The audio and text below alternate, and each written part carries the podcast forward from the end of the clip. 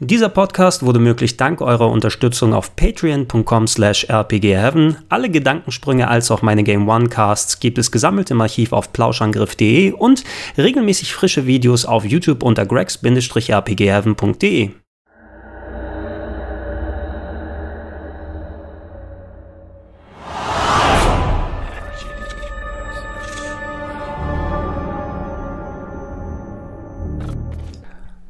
ihr Angst? Erzählt uns von euren Ängsten. Dann erzählen wir euch von einem Film. Passend zum Thema Angst. Oh. In Schock. Two, Bär. vier. Manchmal. Kommen Sie wieder. Genau. Und weil ich dieses Jahr zum inoffiziellen Clive Barker Jahr erklärt habe, Man kann sagen, das offizielle Clive Barker Jahr ist es jetzt. obwohl, obwohl Stephen King Geburtstag hat und Es äh, ist 2000 und Barker. Ja, 2000 Barker. Obwohl Stephen King Geburtstag hat und George Romero gestorben ist und Mhm. Toby Hooper. Gehe ich hin und sage, es ist Clive Barker, ja, zumindest hier im Schocktober. Und ähm, präsentiere euch heute nun meinen zweiten Clive Barker Geheimtipp Mhm. von all den Werken, die, oder beziehungsweise von all den Verfilmungen, die es zu seinen Werken gibt. Ähm, er heißt Dread. Can I help you? Sarah,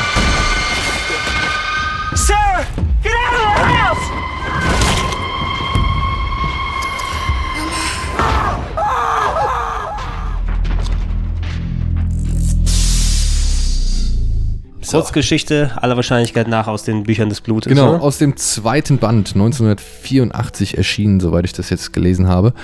Und Dread. Dread war ein Film, der kam mit einer, ich glaube, im Zuge einer kleineren Clive Barker Verfilmungswelle. Da hatten sie irgendwie vorgehabt, so mehrere Geschichten des, der Bücher des Blutes jetzt endlich mal ordentlich zu verfilmen, wo es halt bisher nur so, so B-Film-Kram wie Rawhead Rex, also König Rohkopf gab, äh, der auch amüsant ist, will ich gar nicht abstreiten. Damals, glaube ich, von mit Creature Effects von Stan Winston.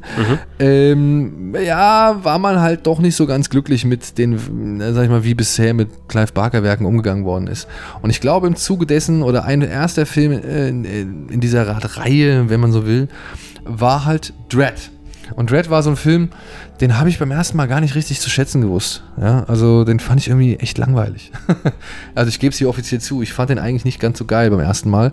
Aber ich habe dem dann doch nochmal eine Chance gegeben und dachte, verdammt, okay, jetzt hat er mich und das ist eigentlich recht fies. Und dann kam halt das Gespräch, was ich jetzt schon in einer der letzten äh, Schocktober-Folgen irgendwie angesprochen hatte, wo wir uns halt mal über die ganzen Clive Barker-Verfilmungen unterhalten haben und wo dann halt neben Lord of Illusions auch der Name Dread fiel, wo es dann halt hieß, eigentlich ist der richtig krass fies.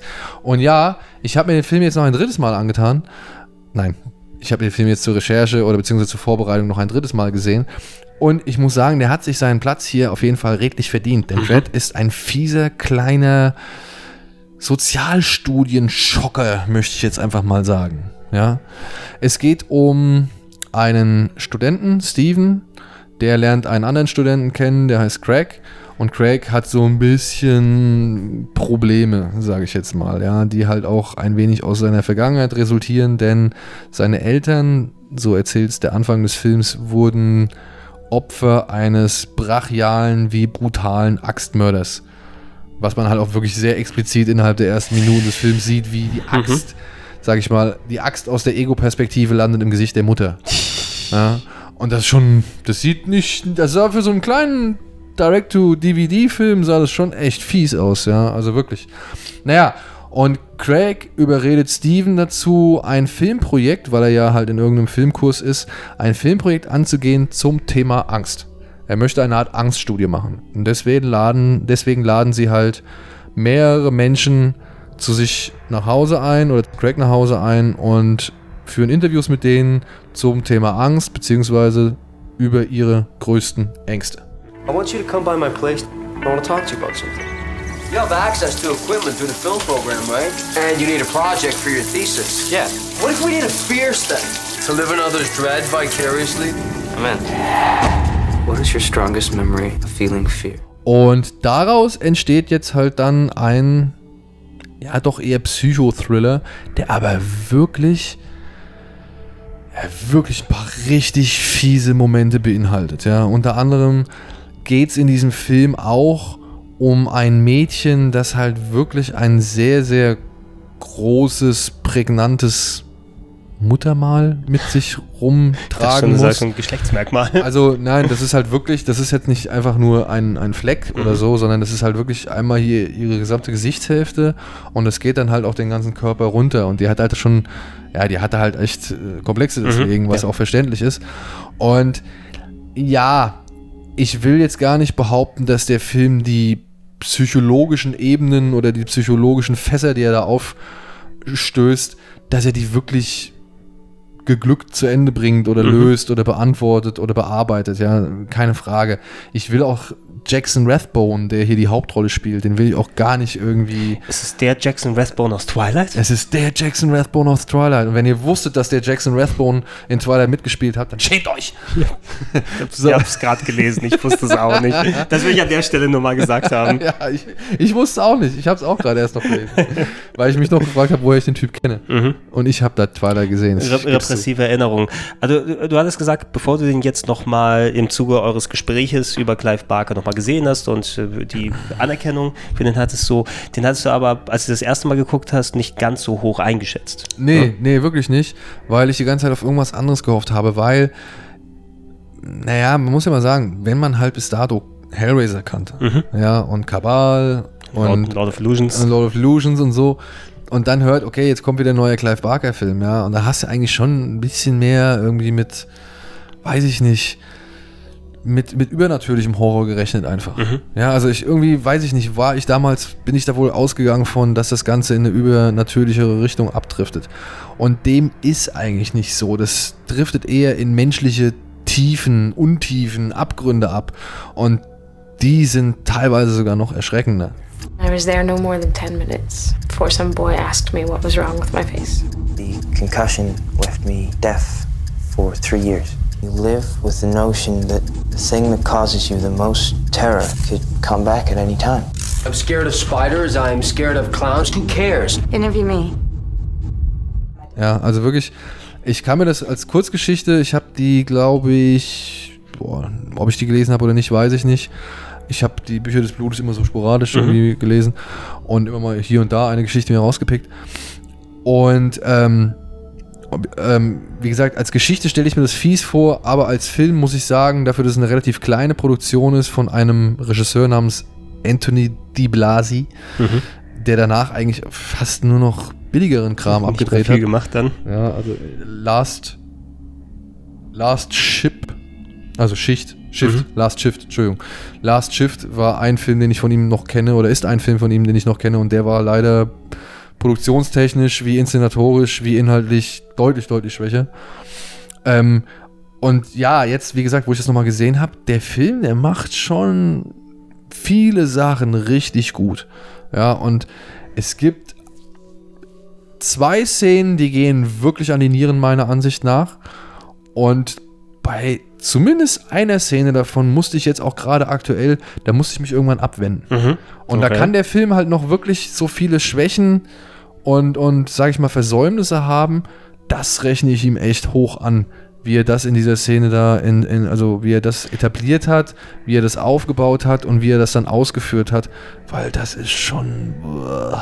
Das ist natürlich jetzt wirklich interessant, dass du dich ausgerechnet abwenden musstest. Ja, ich weiß nicht, aber so im Nachhinein betrachtet, man, man, weiß ich nicht, wenn man jünger ist und dann erwartet man was anderes und dann denkt man sich, jo, ich habe jetzt hier gerade, weiß ich nicht, indiziert Film X und Y und Z äh, und 85 auch noch gesehen.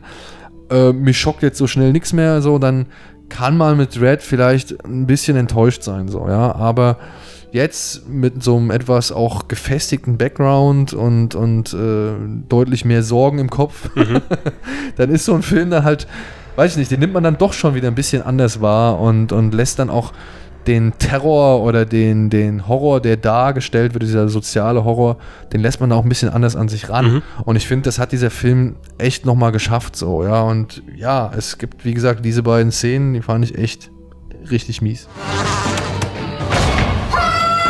Hey, Cheryl. Haven't seen you in like a week. Call me back. This is on every TV across campus.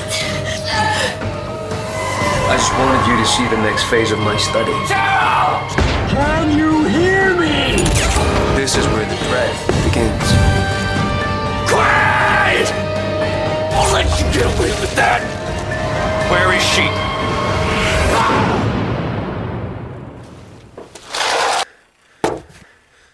Let's see how hungry you have to be to get through that.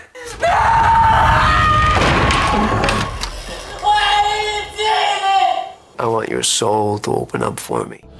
Und ich muss auch sagen, dass der Darsteller von dem Craig, ich weiß jetzt nicht genau, wie er heißt, ähm, dass der schon doch ganz hier Sean, Sean Evans, dass der schon recht unterhaltsam irre ist, so oder, oder so ein bisschen überdreht. Ad so, ja. adäquat over the top. Na, nicht adäquat. Ich würde sagen, er überzeichnet ein leichtes Stück, aber ähm, das ist okay. Das Also ist noch okay. eine glaubhafte Figur und nicht dann wah, wah, wah, ja, ja, glaubhaft.